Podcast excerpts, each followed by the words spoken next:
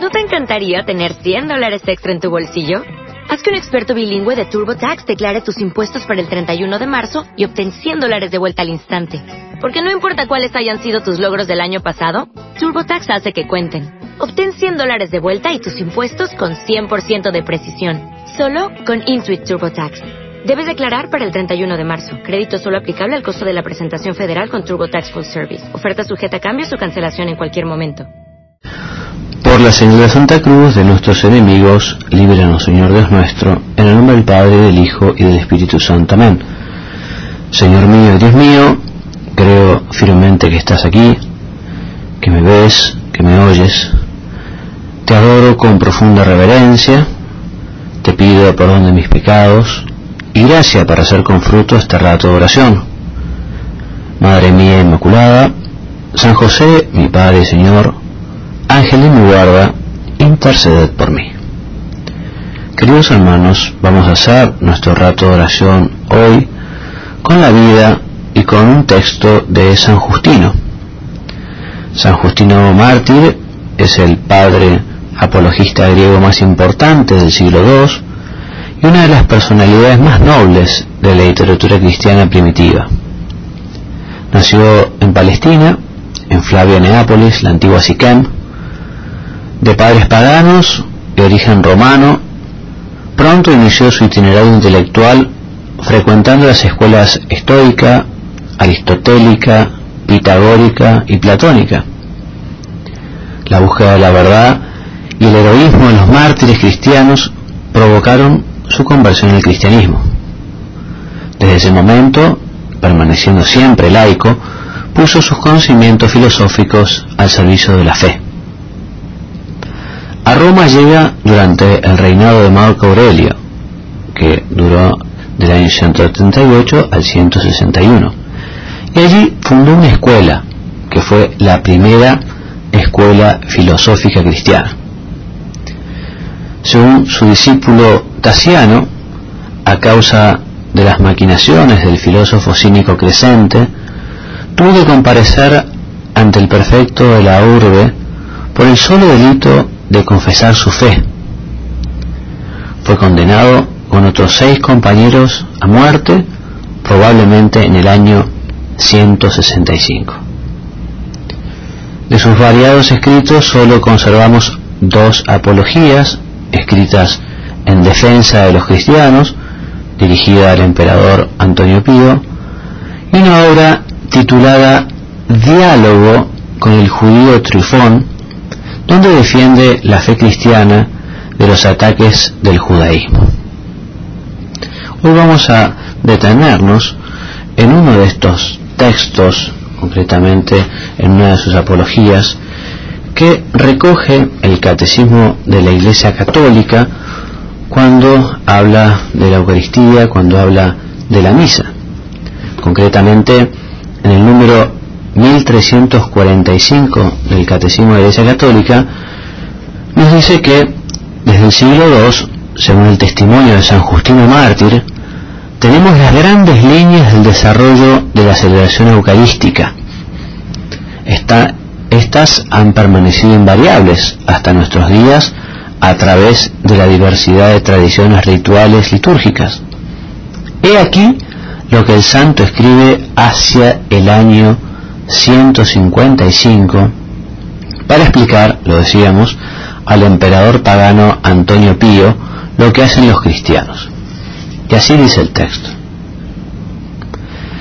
El día que se llama del sol se celebra una reunión de todos los que moran en las ciudades o en los campos y allí se leen, en cuanto el tiempo lo permite, los recuerdos de los apóstoles o los escritos de los profetas. Luego, cuando el lector termina, el presidente, de palabra, hace una exhortación e invitación a que imitemos estos bellos ejemplos. Seguidamente, nos levantamos todos a una y elevamos nuestras preces por nosotros mismos, por el que acaba de ser iluminado y por todos los otros esparcidos por todo el mundo, suplicando se nos conceda lo que hemos conocido de la verdad, ser hallados por nuestras obras, obras, hombres de buena voluntad y guardadores de lo que se nos ha mandado, y así consigamos la salvación eterna. Terminadas las oraciones, nos damos mutuamente el ósculo de la paz. Luego, al que preside a los hermanos se le ofrece pan y un vaso de agua y vino, y tomándolo, él tributa alabanzas al universo por el nombre y la acción de gracias por habernos concedido estos dones que de él nos vienen. Y cuando el presidente ha terminado las oraciones y la acción de gracias, todo el mundo presente aclama diciendo amén. Y una vez que el presidente ha dado gracias y aclamado, aclamado todo el pueblo, lo que entre nosotros se llaman ministros o diáconos, dan a cada uno de los asistentes parte del pan y del vino y del agua sobre que se dijo la acción de gracias y lo llevan a los ausentes. Y si terminamos con la lectura de este texto en la que San Justino nos cuenta cómo se reunían los cristianos el día domingo, el día del Señor, a celebrar la Eucaristía. Creo que puede ser muy oportuno aprovechar para recordar, como también lo dice el catecismo, que la Santa Misa es el mismo sacrificio de la cruz que se renueva de un modo incruento por un especial querer de Jesús, concretamente el compendio del Catecismo de la Iglesia Católica, en el número 271 pregunta, bueno, ¿qué es la Eucaristía? Y nos dice justamente esto, que la Eucaristía es el sacrificio mismo del cuerpo y de la sangre del Señor Jesús, que él instituyó para perpetuar en los siglos, hasta su segunda venida, el sacrificio de la cruz, confiando así a la Iglesia el memorial de su muerte y resurrección, el signo de unidad, vínculo de caridad y banquete pascual en el que se recibe a Cristo. El alma se llena de gracias y nos da una prenda de la vida eterna. Hoy, queridos hermanos, podemos pensar un poquito y hacer nuestro examen de conciencia y ver qué es lo que estamos haciendo para aprovechar mejor este regalo precioso que nos ha dejado nuestro Señor, el sacrificio de la misa. ¿Qué estamos haciendo para vivirlo cada vez más piadosamente?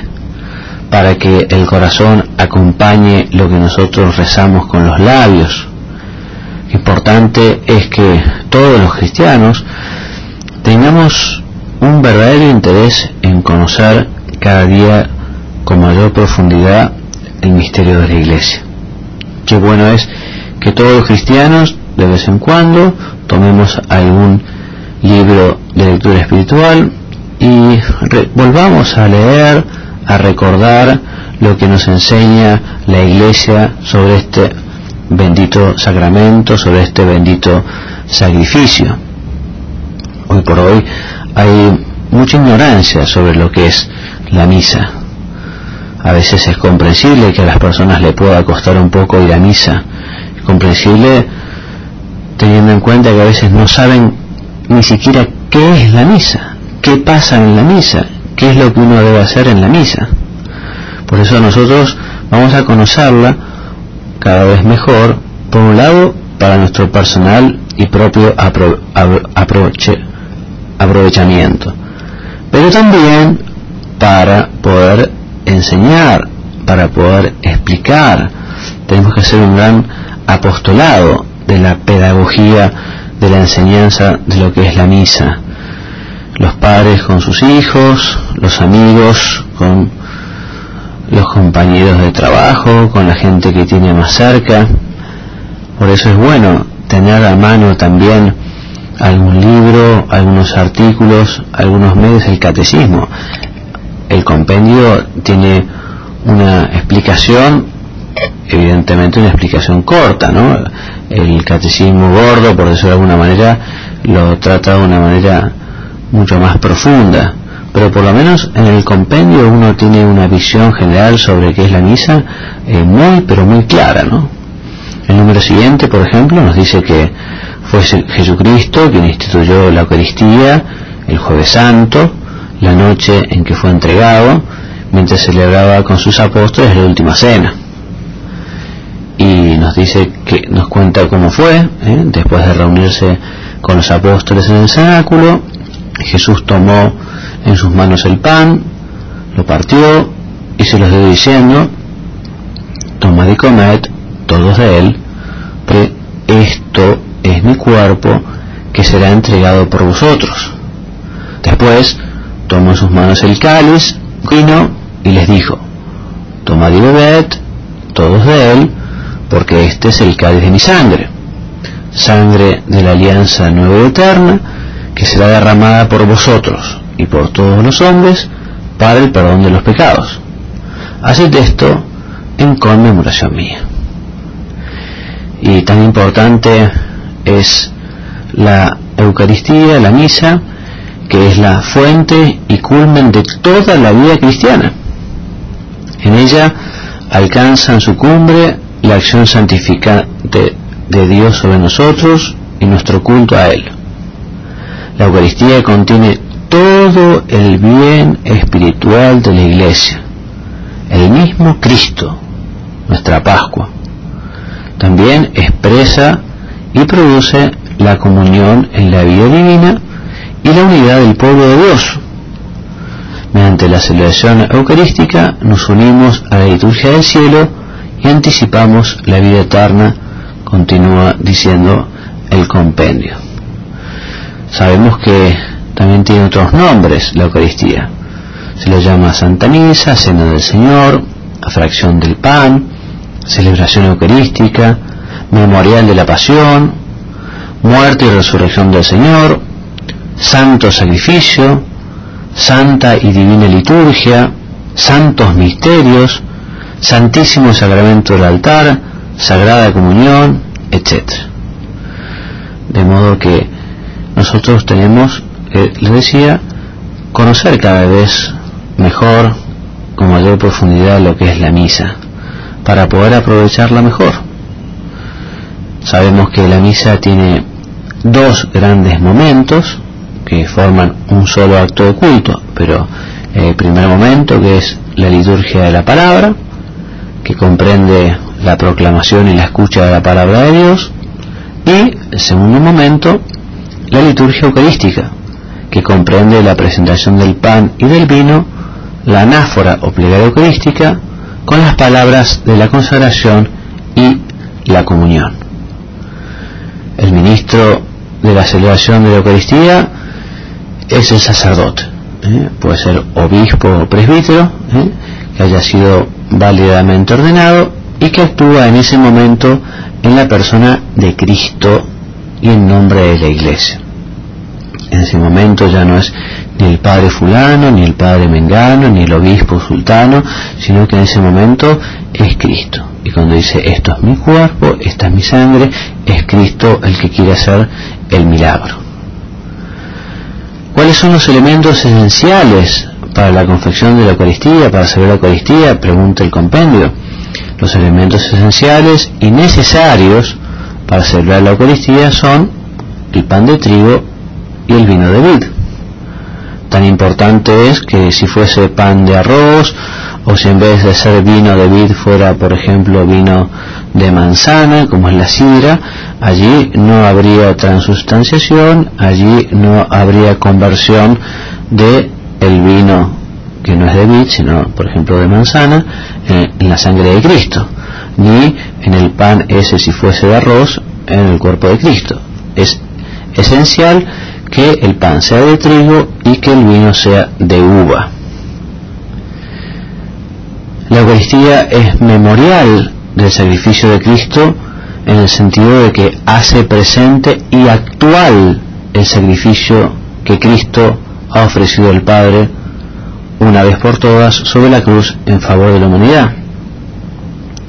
Este carácter sacrificial de la Eucaristía se manifiesta en las mismas palabras de la institución. Esto es mi cuerpo que se entrega por vosotros. y esta es la nueva alianza en mi sangre que se derrama por vosotros. El sacrificio de la cruz y el sacrificio de la Eucaristía son un único sacrificio. Son idénticas la víctima y el oferente y solo es distinto el modo de ofrecerse, de manera cruenta en la cruz e incruenta en la Eucaristía. ¿Cómo está Jesucristo presente en la Eucaristía? Bien, es verdaderamente un misterio, ¿no? Pero Jesucristo está presente en la Eucaristía de un modo único e incomparable.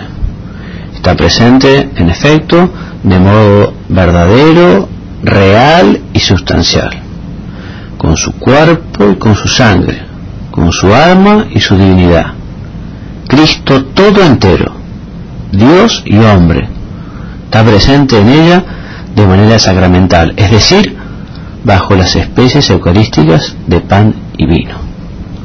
Por eso nosotros llamamos transubstanciación. ¿eh? Transubstanciación significa la conversión de toda la sustancia de pan en la sustancia del cuerpo de Cristo y de toda la sustancia del vino en la sustancia de su sangre.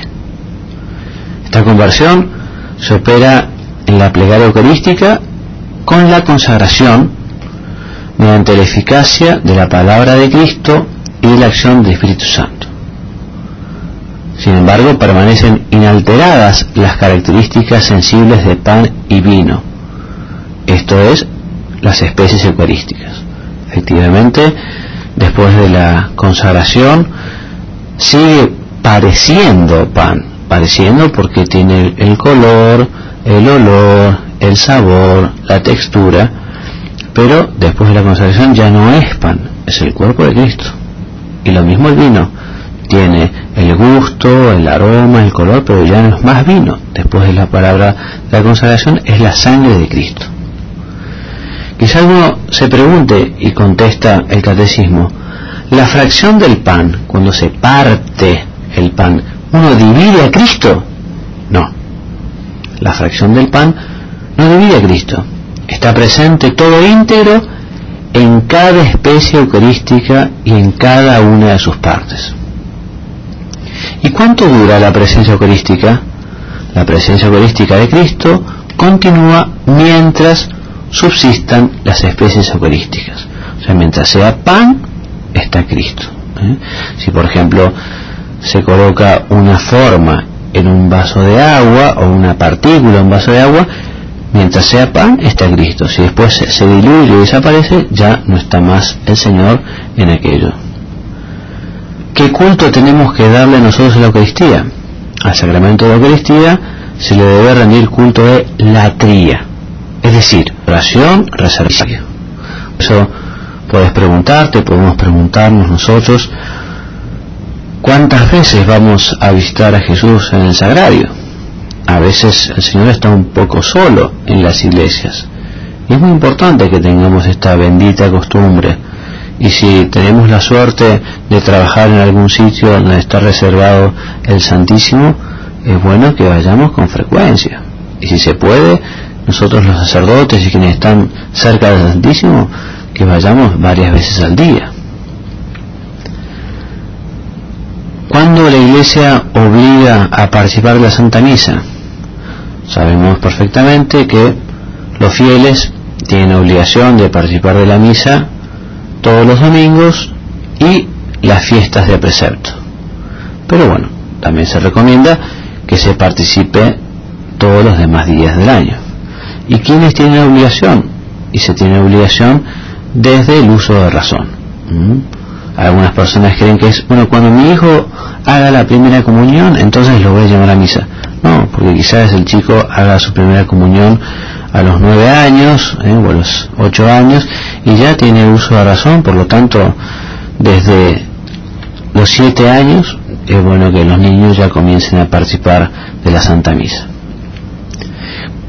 Se debe recibir la Sagrada Comunión como obligación al menos una vez al año, pero qué bueno es que lo hagamos con frecuencia. ¿Qué se requiere para recibir la Sagrada Comunión? Esto es muy importante, muy importante, porque para recibir la Sagrada Comunión se debe estar plenamente incorporado a la Iglesia Católica y hallarse en gracia de Dios, es decir, sin conciencia de pecado mortal. Quien es consciente de haber cometido, un pecado grave debe recibir el sacramento de la reconciliación antes de acercarse a comulgar.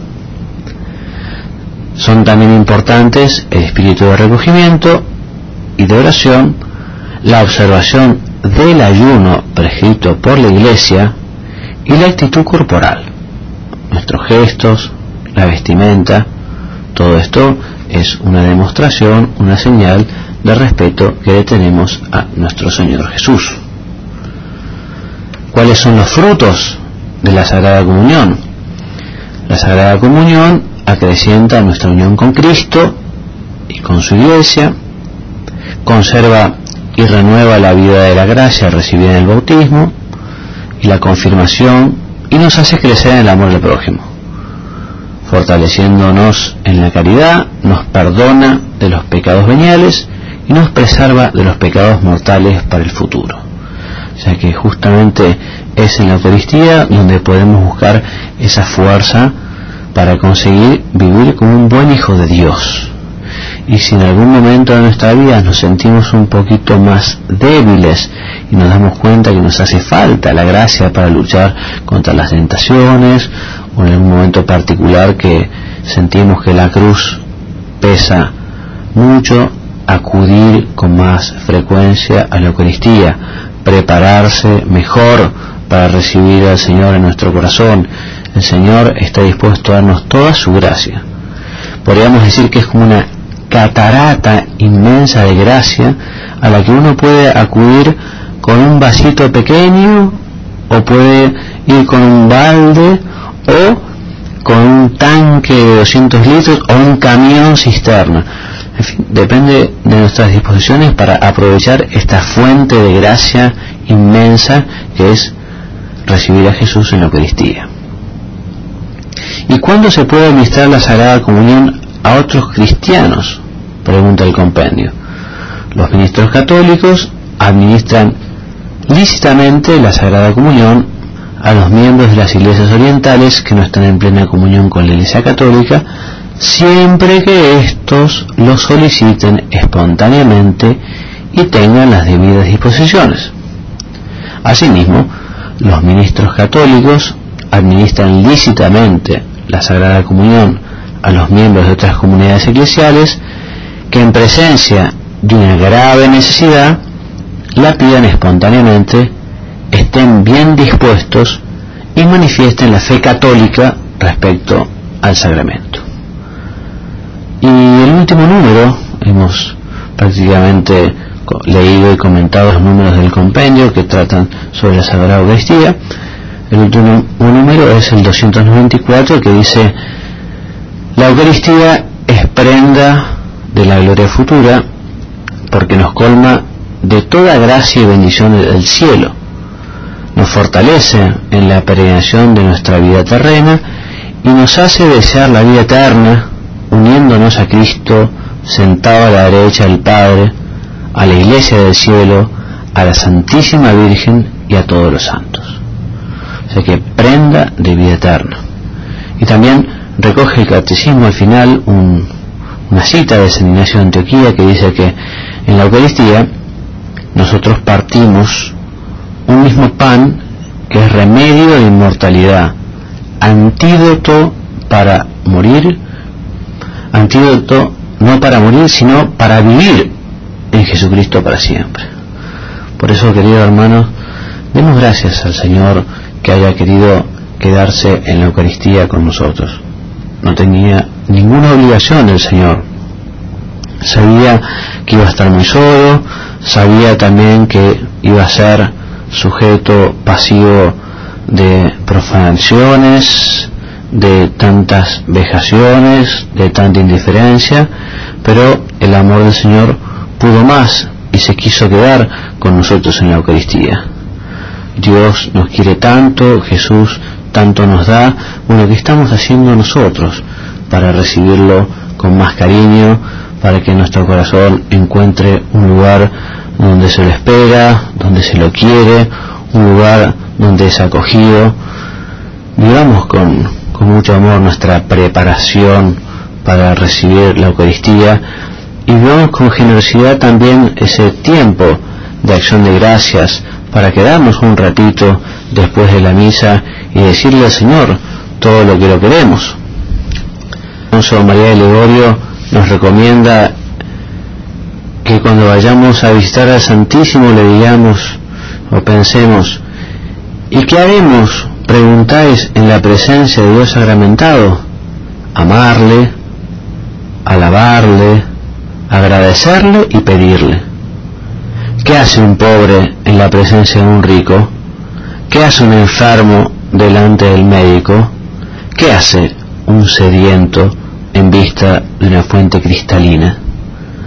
Y en ese rato de acción de gracias vamos a aprovechar para amarle, alabarle con nuestras palabras, con algunas oraciones litúrgicas o algunas bellísimas oraciones que han sabido componer agradecerle, tanto para agradecerle al Señor, tanto para agradecerle desde el hecho de habernos creado, porque si Dios no nos hubiera creado, tampoco es que la humanidad se hubiese visto privada de una gran cosa, no hubiera pasado nada.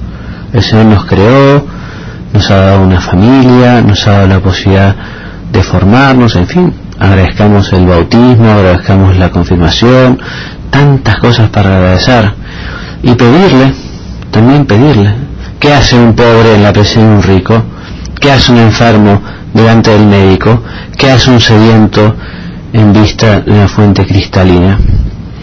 Vamos terminando nuestro rato de oración porque ya va siendo la hora y vamos a pedirle a la Santísima Virgen entonces que nos ayude a participar de la Santa Misa de una manera digna, de una manera atenta, de una manera devota que nos ayude a tener esa preparación remota, ¿eh? uno ya desde el día anterior, quizá desde la noche anterior, sabe que el día siguiente va a asistir a la misa, o sabe que voy a, uno va a celebrar la misa, y ya por la noche se acuesta a dormir rezando y pidiendo, preparando esa misa del día siguiente. Bueno, nuestra ayudarnos esa preparación próxima que nos lleve a tener esa presencia de Dios en los momentos previos a la misa, quien tenga que asistir con su familia es una buena mortificación el organizar las cosas para llegar un ratito antes, ¿no? Un ratito antes, sentarse, aprovechar, en muchas iglesias hay unas hojitas con los textos de la misa, los textos litúrgicos y las lecturas, llegar antes, esa preparación próxima que en la que estamos arrodillados, esperando que empiece, o sentados, esperando que empiece la misa, rezando con mucha paz. Nuestra, ayúdanos a aprovechar también toda la misa, todas las partes de la misa, todas las oraciones de la misa, todo lo que podemos conocer, que realmente lo aprovechemos de verdad y de un modo muy particular, muy particular, la Eucaristía. Nos imaginamos, Madre nuestra, cómo te preparaste vos para asistir a la misa que celebraban los apóstoles, ¿no? Y con qué hambre, con qué deseo recibirías a Jesús en la Eucaristía, con qué amor le hablarías en tu acción de gracias. Ayúdanos, Madre nuestra, entonces, también a nosotros, a saber tratar con cariño a Jesús y a saber realmente conversar, dialogar, ¿eh? Como decía San Alfonso María, ¿no?